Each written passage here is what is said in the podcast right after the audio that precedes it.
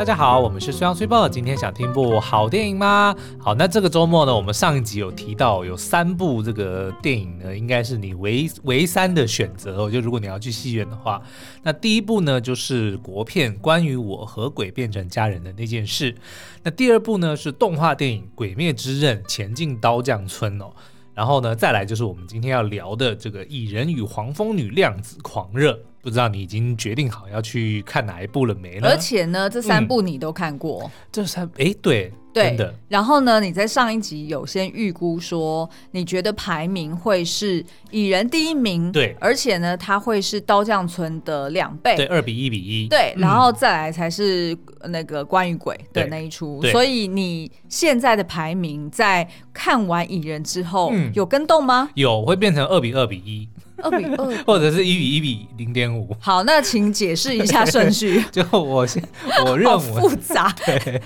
我认为呢，关于鬼跟鬼灭之刃呢，他们的票房应该是会旗鼓相当。OK，然后会分别占据第一、第二，但是谁第一跟谁第二就很难说了。嗯嗯，那反正呢，就蚁人应该会掉到第三名。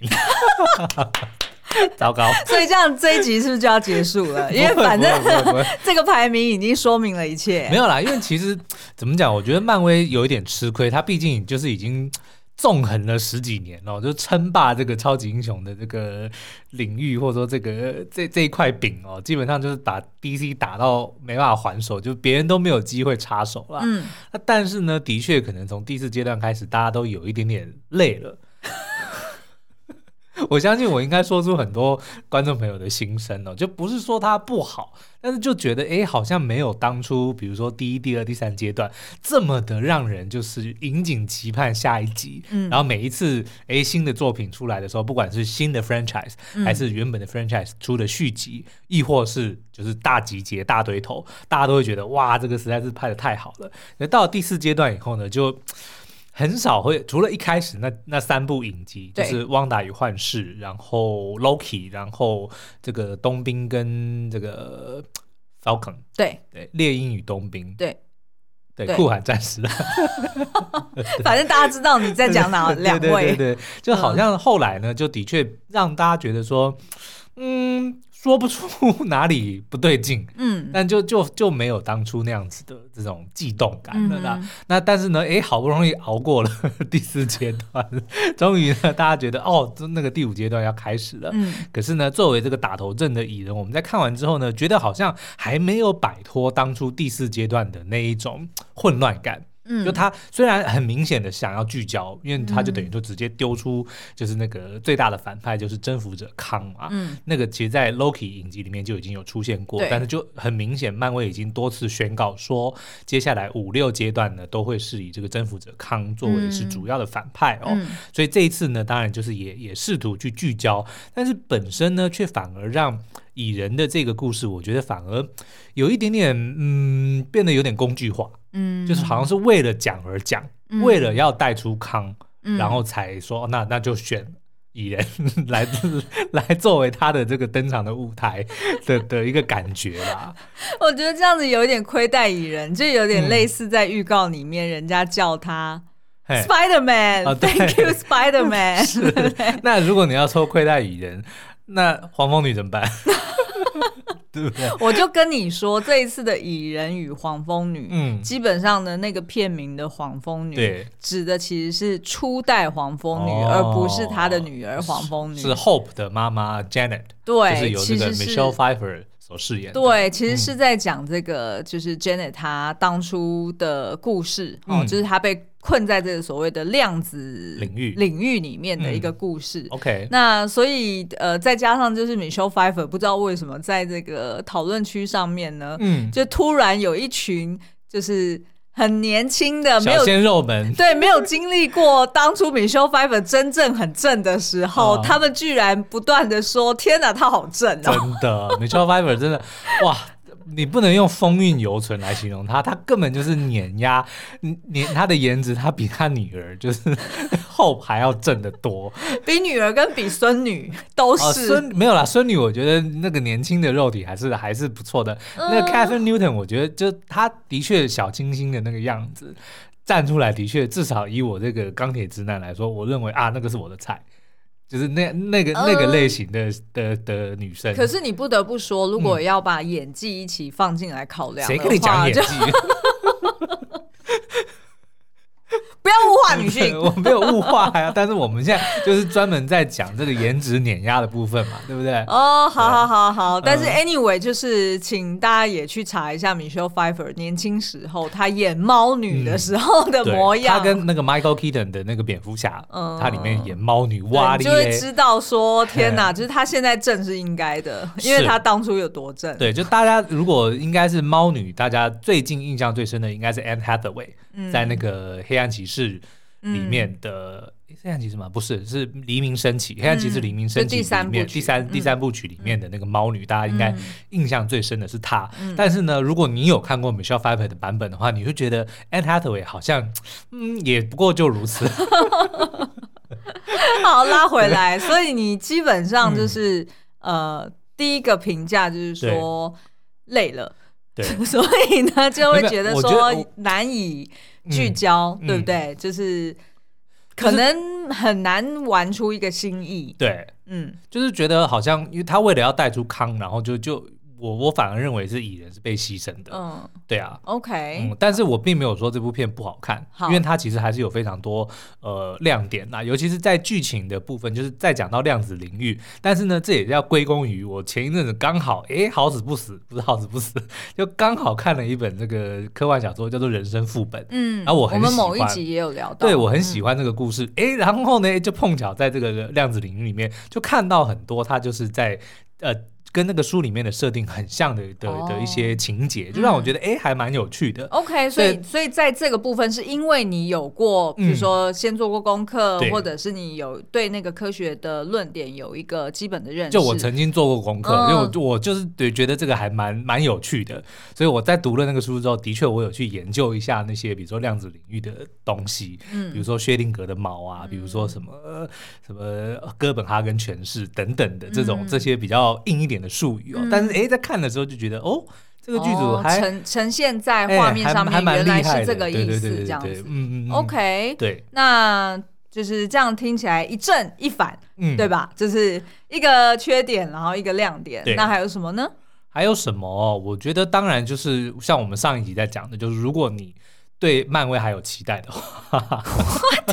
你要回到你第一个论点吗？对，没有，因为毕竟他还是非常重要，就是他他有把这个呃征服者康，就是算是正式的以反派的角度介绍出来。因为在 Loki 那个时候，其实大家还不太确定说，那征服者者康他到底接下来会是什么样的角度嘛？嗯嗯嗯、对，但这一次就很明显的说，他就是以一个反派的角度，嗯、尤其是到最后的彩蛋的的部分的话，就更明显的说，哦，那接下来会。看到非常多有关于康，呃，在这个多重宇宙里面，他的这、他的一些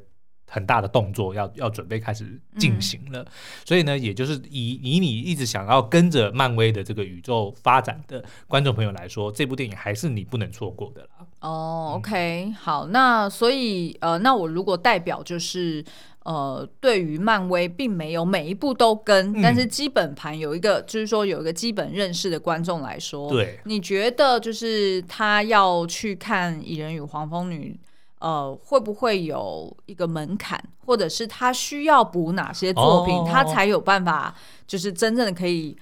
投入到这个故事里面哦，这个是好问题哦。你有看我的讲稿哦？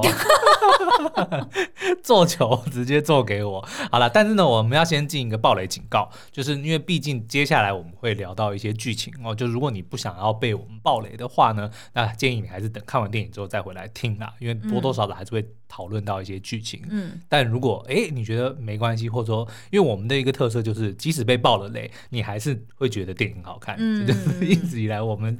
而且我们通常就不不太会把那种就是最大的翻转或者最大的巧思，不会一直一直讲布鲁斯威利是鬼这件事情，我们就不会一直拿来讲。对，大概每两集会讲一次。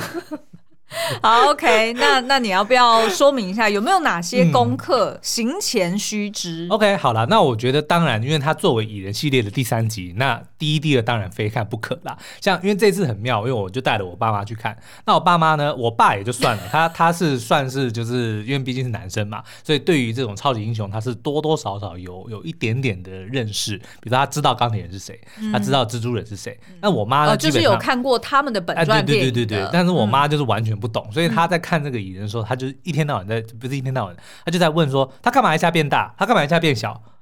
这个人是谁？他为什么会飞？就是，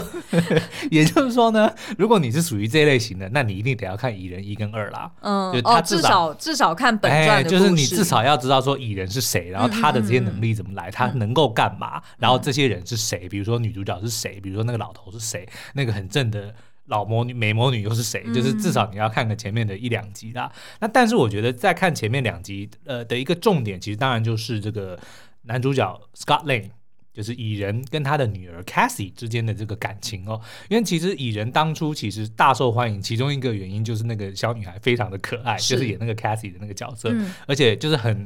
鬼灵精古灵精怪，然后又跟他爸就是有一个非常很好的一个默契，嗯、不管在第一集还是第二集。那但是呢，因为 Scott 这个角色他本身就是一个前科犯嘛，所以他的设定就是说他呃妻子也跟他离婚，所以他也失去了女儿的监护权。也就是说，在女儿成长的过程中，她基本上是长长时间不在的哦。然后再加上后来在弹指事件里面，她是被困在量子领域中五年的时间。嗯，所以对女儿来讲，其实爸爸他虽然爱爸爸，但是爸爸基本上就是一个空缺。嗯。所以他即使爸爸回来了，但他还是会时不时会对他有所怨怼，嗯，所以就等于说爸爸跟他讲一些，比如说不管是人生道理啊，或者说应该怎么做的时候，他就会有一种反抗的心情，就好像说啊，你又不在，那你你凭什么来管我？或者说看他爸做什么事都有点不顺眼，比如说他现在呃拯救了这个世界之后，他就开始出书，然后就开始去。在女儿的眼中是有点像是在虚掷人生，自恋狂，对，做一些没有意义的事情哦。那反观这个黄蜂女 Hope，就是她还有用她自己的那个什么非盈利的机构啊，就试图想要去拯救这个世界，就是让这个世界变得更好，所以就。变成说，妇女在一开始呢，我们感受得出来，就是有一点点 tension，就是有一点点这个紧张感在哦。那但是呢，这个因为呃，你在前面，如果你前面两集都有看的话，你就会明白说，他其实 Scott 他本身最强大的 drive，就他的动力，这个人最大的动力其实就是他的女儿。对，所以你如果前面有 follow 到两集里面，他对女儿这么强的执念的话，你就会在第三集里面就会更更能够感受到说，他为什么最后呃，就是能够克服。这些挑战吧。嗯，嗯，那所以你觉得就是呃，如果撇开类似像我婆婆那样子，就是完全没有基本认识的人，对，如果说是一般的人呢？因为我相信大部分一般的人是，嗯，呃，就是基本款的那些本传电影都有追，然后负一、负二、负三也都有追，嗯、那只是说就是，嗯，他不一定有补。Disney Plus 上面的影集，哦，那基本上你只要补 Loki 就可以了。然后呢，我跟你保证，你补 Loki 呢，绝对不会是觉得有点像是在做功课，会非常的享受。嗯，因为我们刚刚前面提到，在这个 Disney Plus 的就是第四阶段的前面三部影集，嗯，汪汪达与万事，嗯，幻视。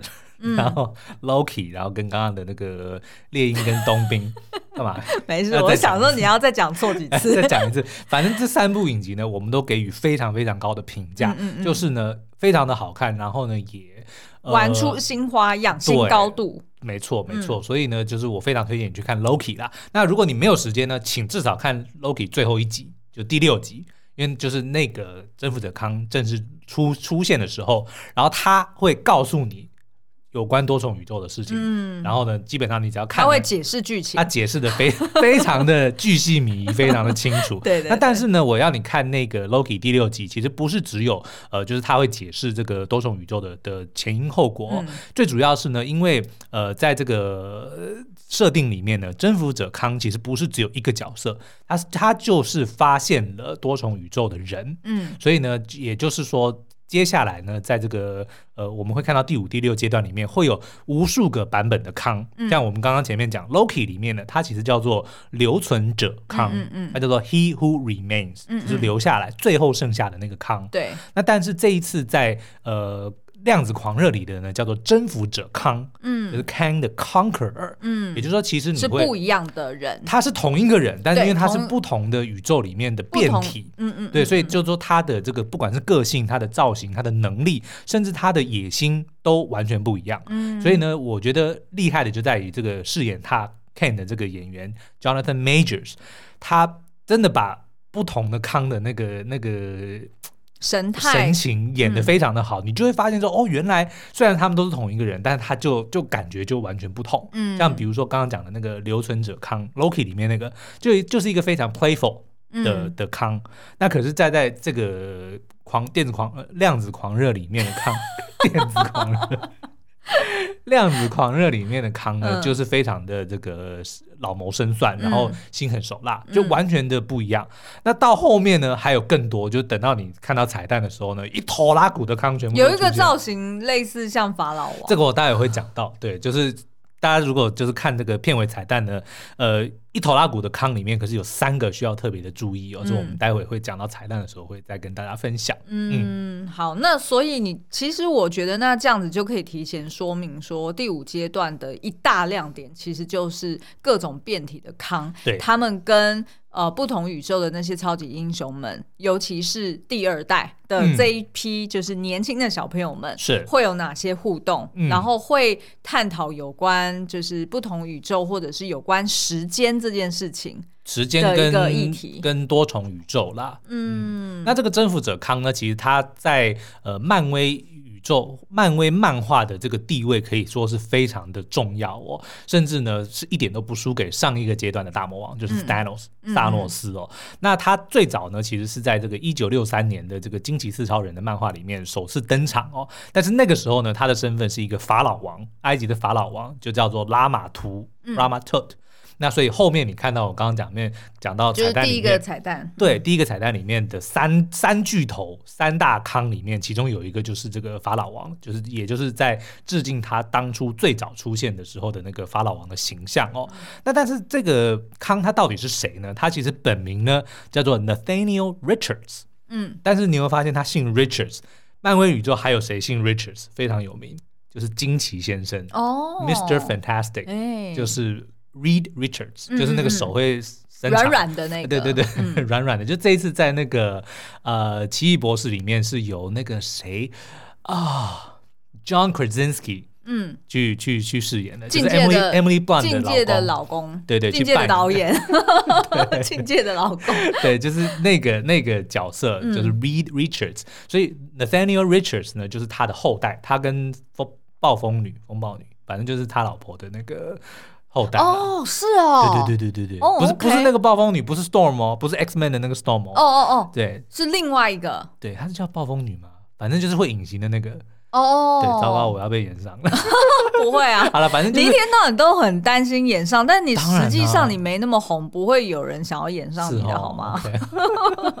好了，反正就是惊奇四超人里面的这个男一跟女一他们的后代。OK OK，那他呢，其实是在原始的设定里面呢，他是在呃三十一世纪，就是一千年以后。的一个学者哦，oh. 然后呢，他就是在发现了这个末日博士，就同样也是惊奇四超人里面的那个大反派，他所发明的那个时光机之后呢，诶，他就开始使用这个时光机，就到处去改变这个历史，来就是替他自己来 conquer，就是要建打造他自己的这个网。嗯王国吗？叫叫做什么帝国啦？哦，对，那但是呢，也因为他不断的这个玩弄时间轴，嗯、所以就是就造成了非常多的这个分支，嗯、就是多重宇宙就开始出现，嗯、就开始混乱。然后呢，就呃，所以到底他自己本身有没有超能力？没有，没有。至少以我目前的看到的这个做的功课，嗯、或者说我们在电影里面看到，对，看起来好像哎无所不能，嗯、但是其实都是。是科技，都是以未来的科技哦来辅助他的，所以他本身并没有超能力，因为他也毕竟也只是一个地球人而已嘛。对，那所以你如果去搭配这个 Loki 的影集来看呢，你就会发现说，哦，原来就是因为有这么多个分支，出现了这么多个呃不同的不同的抗，嗯，之后呢，就不是每个抗都是好人嘛，对不对？所以就有些开始说他要开始侵略别的这个宇宙，所以就呃。引发了一场叫做多重宇宙战争。哦，那最后呢，就是由 Loki 里面影集里面的那个存留者康，他终结了一切。嗯，他把所有的这个时间轴归一，就是呃，算是都砍掉，都就是就是。只剩下一个我们所认知的叫做神圣时间轴，嗯嗯就是由这个留存者康。对，那但是在 Loki 的影集里面呢，最后就是呃被 Sylvie 就是女，女版的 Loki 给杀掉了。然后但是他是自愿的，他给他一个选择，嗯、说你们两个要接替我来当这个这个时间管理者，嗯，还是你们要把我杀掉，然后就让这一切就是回归未知，回归混乱，回归混乱。然后他最后 Sylvie 就是选择要杀掉他。嗯、那当那个留存者康死了之后呢，哎，所有的时间轴又开始。出现分支，然后其他的康又再度出现。嗯，那其中呃，就是有一个蛮厉害的，就是我们这次的大反派，嗯，叫做 Conqueror，嗯，就是那个征服者康。他就是应该算是蛮强的一个啦，就是根据他自己所说，他就是被 根据他自己所说，跟他自己所说，他是被其他的康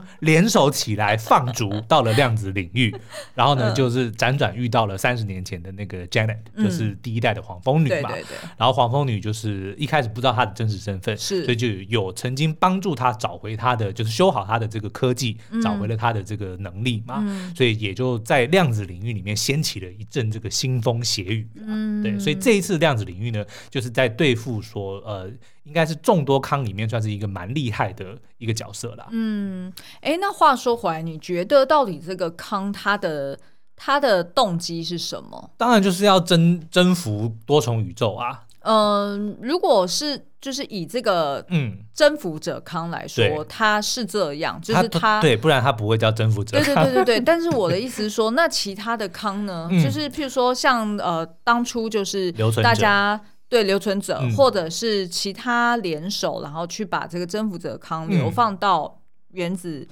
呃，量子领域，对不起，量子跟原子我实在是分不清楚。嗯，就是呃，把它流放到这个领域的其他对，他们的目的是什么吗？是是是。其实，在这个留存者康呃 Loki 影集里面，他其实有解释，他他按照他说，他就是当初第一个本尊。嗯，不不知道是不是真的啦。嗯嗯嗯，反正呢，他当初发现了这个多重宇宙之后呢，然后也跟不同宇宙的自己连线联系了之后呢，对他们最早其实是在 share 科技，然后再帮助彼此，让彼此的世界变得更好嘛。那但是呢，当他接触越来越多之后，就发现，哎，其实不是每一个版本的他都这么的善良，因为有人就认为有一个新的宇宙，就代表新的土地可以去征服。哦，对，所以就因为就等于说，你真的的确，如果有另外一个版本的我，我不认为他跟我的这个思维会完全一模一样。就他他。啊，它的设定就是这样子啊，就是每个康的这个目的意图都不同。我觉得这样子其实还蛮合理。如果只是用尝试去判断的话，嗯、就是不同宇宙版本的自己，嗯，一定是因为在某一些，就是大家用那个妈的多重宇宙的逻辑去想，一定是在某一些人生的关键。呃，转折点，他做了不同的决定。嗯、那于是乎，这个人他可能会悔恨他的过去，悔恨悔恨他的现在，不满于他的现在。那有一些人可能哎过得很开心，然后但是呃，有人不满，对对对，有人不满。嗯、那所以本来就是不同版本的自我，他。他会有一些缺憾是在别的宇宙可以被满足的，是。所以当遇到就是这种比较就是没有自觉的版本的自我的时候，嗯嗯、他就很有可能去侵略，或者是想要去交换别的人生。这就是人生副本的基本故事嘛，就是发明了这个穿越多重宇宙的那个男主角，他不是男主角，就是那个反派，他其实就是看上了男主角的人生，嗯、因为男主角就是。娶到了那个他的老婆嘛？对对对。那当但是当初那个反派，他就是因为选择要致力于研究他这个量子领域的东西，投入工作，放弃爱情。没错，所以他当他拥有了这一切之后，他反而回过头来说，哦，他其实最。呃，想要得到的，反而是当初他放弃的，嗯、所以他才会想要横跨这个宇宙来抢夺我们男主角的这个人生。嗯、所以基本上，这个我我认为他的他的这个概念是有一点点类似啦。嗯，对，了解。嗯，那呃，因为在就是蚁人他在这一部电影里面，其实他的目的就是要去拯救这一家子，就是掉入这个量子领域，对、嗯，然后可以回家嘛。对，那所以当他被这个抗给挟持他的女儿作为人质的时候，嗯、那呃，这个 Scott 他就得要就是奉命去呃帮他的、这个，又要去偷东西了，对，又要去偷东西了，对。那但是他要偷东西的地方就是要靠近一个能源的核心，于、是呢，他就会。呃在那边遇上一个风暴，那那个风暴叫做霍然绿风暴。我相信大家，那是少林足球三师兄霍然绿。那大家就是看到这边一定就会觉得很 confuse 啊，就是。不像像我没有看过人生副本，嗯，我就实在是很搞不懂什么叫做霍然绿风暴，以及为什么它接近那个能源的核心，嗯，它就会分裂出好几个自己。OK，好了，那我觉得这个要先从这个量子领域来聊起哦。那基本上呢，量子领域呢，其实是在现实世界中，或者说在在我们的这个就是我们的现实世界里面，是一个被科学证实存在的一个现象。它指的呢，就是一个。小到没有办法用肉眼观测的空间，嗯、然后它存在原子跟分子的微观世界里面，嗯、然后在这个量子领域里面呢，物质跟能量的行为还有性质跟我们的常规世界里面是完全不一样的。嗯，比如说粒子的位置跟它们的这个动能，你是没有办法去精精准的量测量它的，嗯、就你会不你会没有办法，太小了，也不只是因为太小，反正就是到了那个。量子领域的时候，嗯、基本上所有你所认知的的这个哦科学 laws of physics、嗯、就是物理的一切的这个运作方式都完全不同，嗯、甚至连时间都不一样，嗯、甚至呢，他们还粒子。粒子之间还会有一种不可分割的联系，就不管你多远，只要他们是成组或成对的粒子，哦、他们都能够互相的干扰或者互相的改变，嗯、就是我们也常常听到的叫做量子纠缠的现象，哦、就就是在讲这个东西。嗯嗯。所以其实很多就是目前科学家们还没办法完全理解说为什么在量子领域里面，就是我们我们认知的这些东西。或者这些呃规律规范是不是 stay true？都不是确定是不 stay true 的，确定不 stay true，但是它会怎么运作，其实还没有一个完全明明确的这个，因为现在还没有方法去归纳。没错没错，然后但是这个呢也衍生出了非常多有趣的这个。这个文学作品或者是一些这种、嗯、呃思想的实验或者是假说，嗯、那相信大家常常听到的或者曾经听过的一个就叫做薛丁格的猫，对。这个东西，其实在影电影里面也有被直接点名，就是当这个你刚刚讲到 Scott 他接近那个核心的时候，因为等于是他们本来就已经在量子领域里面，对，对对，然后他又靠近一个就是呃康用来能够穿越时空的那个能源核心的时候，嗯、在那里面一切的这个。规范又更不适用，又更混乱哦。Oh. 对，所以当 Scout 呢，就是比如说他当这个接近核心的时候，哎，突然他身上他身他就分裂出一个跟他一模一样的自己，嗯、但是那个那个自己呢，却呃又有着。独立的思想、独立的思维跟独立的行为。嗯、那接着呢，两个人又分分裂成四个，嗯、四个又分裂成八个，然后就一直无、嗯、无止境的分裂下去，就变出无数个这个 Scott 哦。对，那这个其实呢，就是呃薛定格的猫的这个基本的论述哦。嗯，也就是说呢，在量子力学里面，如果一件事情它具有多种可能结果的时候，它就会同时存在。也就是说，哦、比如说我如果今天呃我我遇到一个十字路口。我要左转，嗯，我们现在在这个现实世界里面，我就只会左转嘛，嗯、或者我只会右转嘛，对对。但如果你在量子领域里面，当你要左转，嗯、当你在思考你要左转还是右转的时候，你就会分裂成两个，哦、一个人就会左转，一个就会右转，然后他们会同时存在。哦，因为其实这是一半一半的几率，对不对？对，就是你要么左转，要么右转。对，但是这这个是一个决选择，就是每当你做出一个决定，或者说做出一个选择，就是创造一个可能的时候，嗯、我可能会左转。我也可能会右转，嗯嗯、这个时候就会出现两个。但如果有三条路，我可能要往回走，嗯、那你就会出现三个。嗯、就是只要在量子领域里面，只要是有可能的情况，它就会同时出生、嗯、出现。嗯，那薛定格的猫在讲什么呢？就是一个叫做薛定格的呃人，嗯，他就是算是量子领域的一个教父级的一个存在啦。嗯、他就设定了一个假说来解释这个现象。他说呢，你就想象是有一个盒子，一个密封的盒子，然后呢，你在里面放一只猫。然后呢，放一个这个放射性物质，然后呢，放一瓶毒气，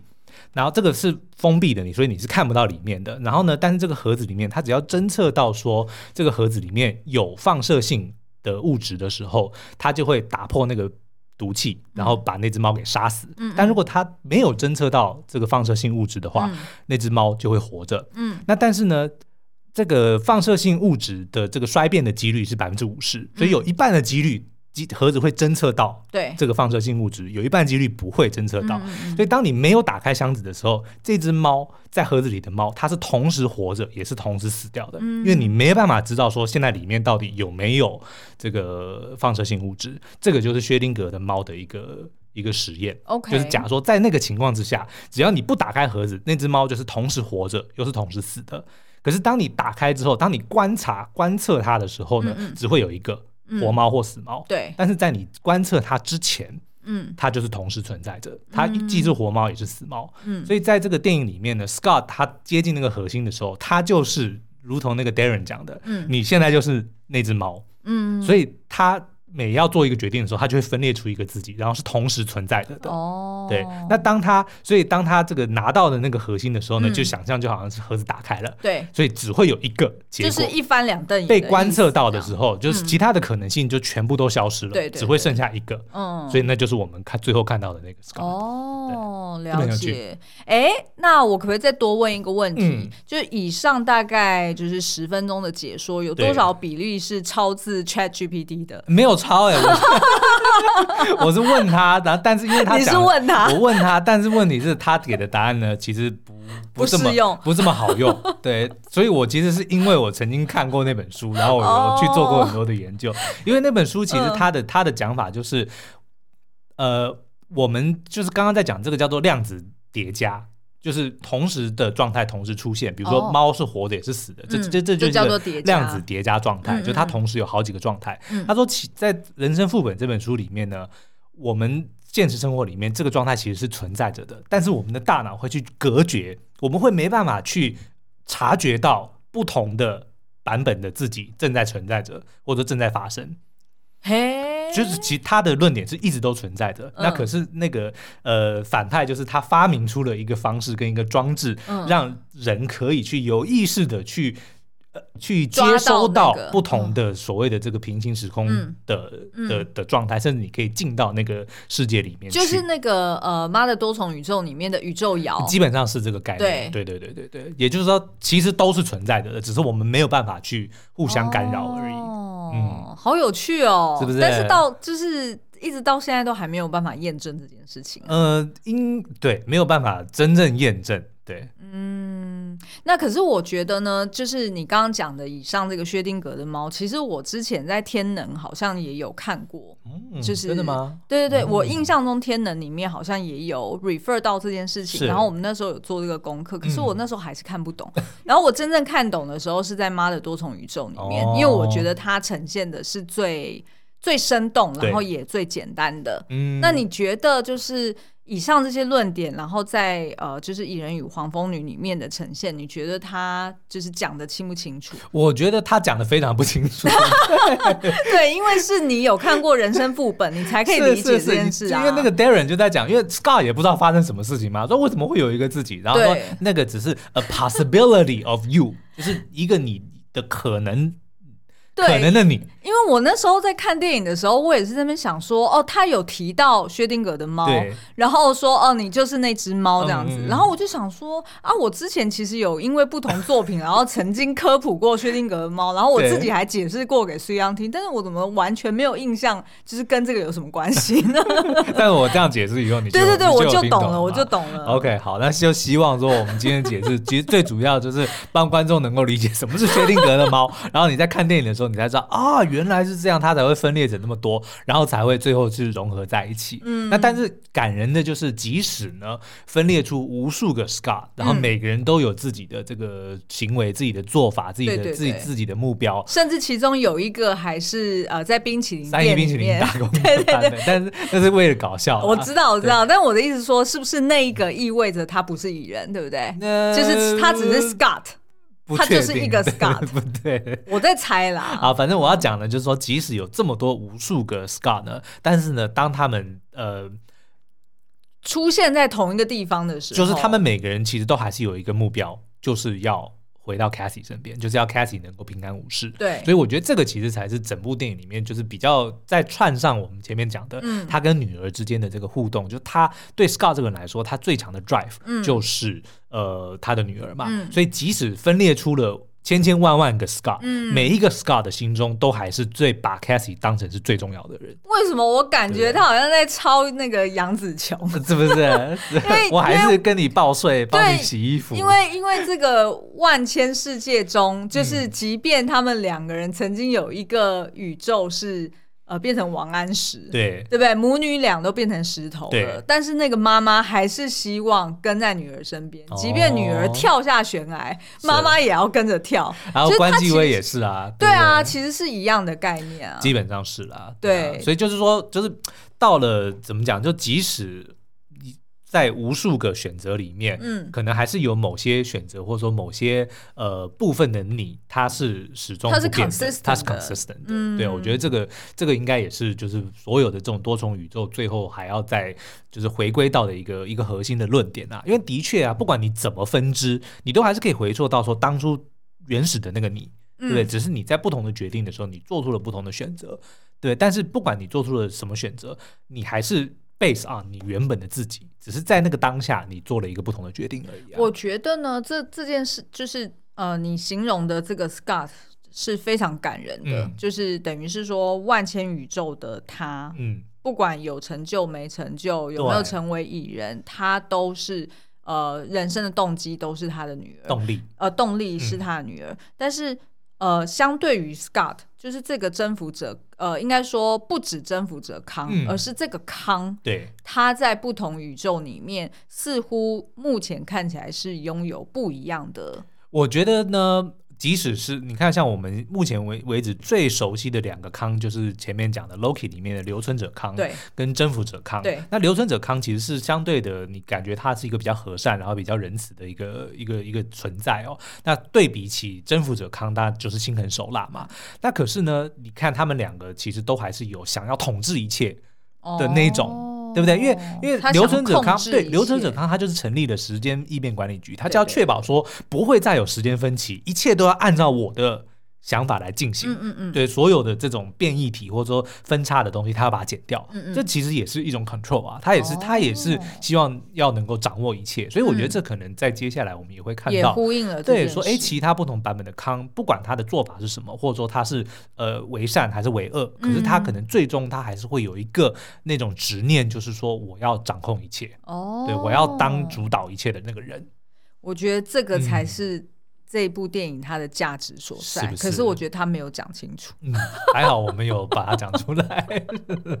你不觉得吗？就是他可能是为了要包装它的娱乐效果，嗯，或者是在画面上面呈现的，就是譬如说以康为举例好了，在第一个彩蛋里面有另外三个主要的康嘛，uh uh. 那。呃，当然就是有看到，好像有一个类似像是足球场还是什么样的地方，对对对，然后就一堆 万万千千万万千千万万这个康在那边呼喊，然后那边你就大概可以理解说，哦，就是哎，这万千个康，他可能 maybe 大家都是为了一个同一个目的而集结在那里，所以你大概可以理解。但是因为前面呢，就是。他想要铺成说，哦，他是一个很大的魔王，嗯、然后所以大家都怕他，嗯、然后都不想要被他抓到，然后二方面又让他出来演戏的时候要撂一些狠话，对，但是你就会觉得，就是不是很清楚他这个人的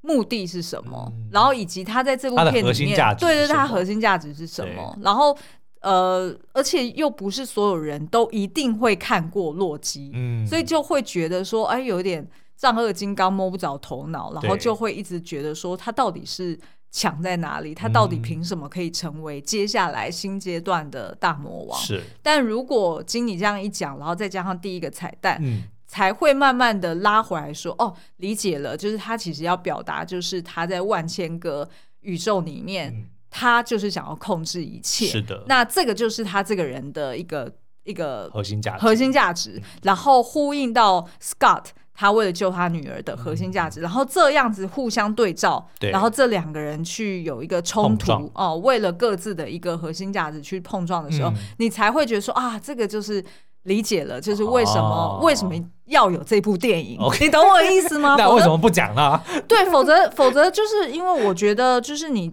最早开始前面 opening 讲到说、嗯、啊，大家累了。对，我觉得会累的这件事情，并不是说哦，就因为养大胃口，然后只是想要看更多的、嗯、呃精彩打斗或者是更多的特效。我觉得反而是说有没有把那个核心精神讲出来？没错。然后像其实第四阶段有几部、嗯、呃，我们自己就是外面风评没有特别好，但是我们自己还蛮喜欢的，嗯、像《永恒族》。嗯，对，其实它的核心讯息就讲的非常的清楚、啊，是是是是，对对是，对对对。嗯、那那只是风格不同而已，对不对？有些人喜欢，有些人不喜欢，就跟哈密瓜一样。对对对，永门族有一股勇 味。哦，对对对，没错没错。那所以我觉得就是呃，他如果有把核心价值给讲清楚，嗯，然后呃，又因为他把核心价值讲清楚了，就会 justify 说到底为什么要拍这部片，嗯、而不是我这部片只是为了又是。另外，我自己变成一个大彩蛋，你懂我意思吗？我自己变成下一出《洛基二》的大彩蛋。太多之前太多作作品就是为了这样子。对对对对对，你看这一次的迪士尼的广告，他还有特别去提醒说：“哦，在戏院要留到最后哦，后面有更精彩的彩蛋，要不要走开哦？”就是以前他都不用提醒这些事的，对，你还记得吗？对，但是我觉得这次这两个彩蛋的确算是近期来我我认为最有意义的。是是是，但是我的意思说，以前他都不需要提醒这件事，大家。几乎全场，你印象中我们是是是都会等，对，就是大概九成都会留下来。但是这一次就感觉好像啊，大家就是觉得说，哎，反正你就是意思说，你接下来又有别的影集，就是接下来又有别的角色嘛，然后就会觉得有一点腻。我觉得那个累感是源自于这个。对啊，甚至很多人这那个一还没有播完就走了。对啊，那我妈了。哦，就是我的意思，就是说，如果他每一部片都可以把这个核心讯息再讲直白一点，嗯、再 straightforward 一些，然后不要花太多的篇幅在那边弄呃特效，就是特效跟技巧，嗯、然后事实上也没有弄得很好，然后拜托把这个画面调亮一点，因为真的很暗，就 是 我。不知道为什么他们现在越来越流行弄很暗这样子，打灯很贵，我不知道。反正就是呃，他如果不要花太多时间是在那些技巧上面，然后又是说哦又要组队去打怪这件事，他只要不要一直就是把时间浪费在那里，嗯我觉得大家就不会。Anticipate 说啊，你又要铺别布了啊，我累了，哦、我只是为了来 checklist 来打勾一下，对。来报道一下，之后再补就可以了。对对对对对对对，我我因为我现在就的确看到有一些人的回应在、嗯、呃粉丝页上面，大家互相讨论嘛，因为就是开始有一些 KOL 在。评论说，哎对，他觉得好不好看？然后底下的留言很多都是说，哦，我要等 Disney Plus 上了之后再看。嗯、OK，那我觉得这样就很可惜，因为毕竟在戏院里面看有它的价值，是是是，有它的那种大家共同的氛围。但是如果说他们就是好像那核心讯息没有讲很清楚的时候，大家就会觉得说，啊，那对，的确啊，就是特效又没有到说多厉害，我为什么要进戏院看？是对，所以这就是我们自己的一个。八成也没有人要听的苦口婆心，但是我这次的确看到一些留言很好笑哎、欸，嗯、就是还有一些人说啊，接下来会有一些冲康，然后什么崩康，就是他们就是用这种谐音去康康，对康康，